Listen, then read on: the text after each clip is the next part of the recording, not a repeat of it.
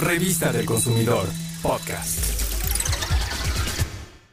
Una sociedad de derechos es la que permite que todos sus miembros estén y se sientan incluidos, que no quede nadie afuera. Sin embargo, muchas veces las personas adultas menosprecian la importancia de reconocer la autonomía y el poder de decisión de las niñas, niños y adolescentes.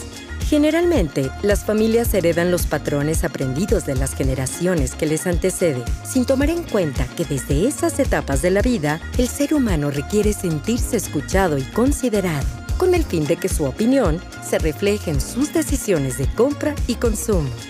Es una tarea sencilla, pero que debe ser constante hay que escuchar las opiniones de las hijas e hijos, porque eso crea puentes de comunicación que hacen más fuerte la inclusión y los lazos familiares basados en el respeto.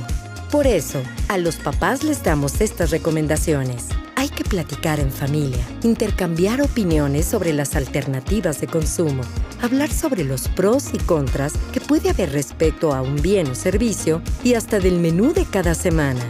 Este tipo de ejercicios nos beneficia a todos y da pie a tener un consumo responsable y saludable.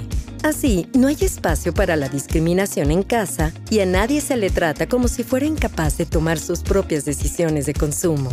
Los papás deben orientar en lugar de menospreciar. Esto no significa ceder en todas las circunstancias, sino negociar. Se debe buscar información objetiva y no dejarse llevar solo por modas y la publicidad Así, entre todos podrán tomar decisiones de compra informadas.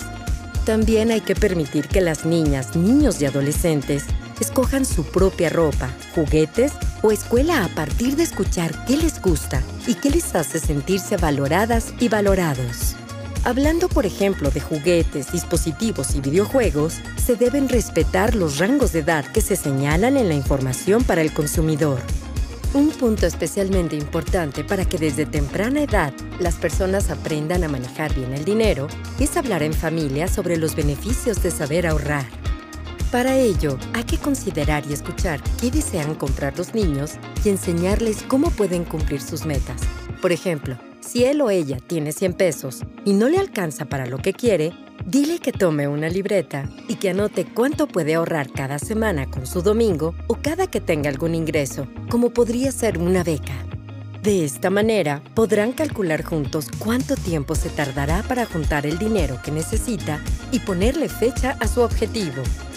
Comprometerse consigo mismo a no gastar su dinero y ahorrarlo para poder hacer la compra que tiene como meta le ayudará a tener finanzas sanas en su futuro. Además, ponerle fecha al cumplimiento de sus metas y lograrlas tiene un doble beneficio, pues aprenderá a ser fuerte ante las tentaciones de comprar algo que no tenía planeado, ya que si lo hace, su meta se retrasará. Las niñas y niños que se sienten escuchados y que saben que se les toma en cuenta, ven a los miembros de su familia como aliados y con ellos se refuerza la confianza para pedir orientación y apoyo siempre que lo necesiten. Recuerda, Considerar a todos en casa sin importar la edad crea un ambiente de cooperación, se distribuyen mejor las responsabilidades y se crean espacios de cuidado y bienestar integral. Revista del Consumidor, podcast.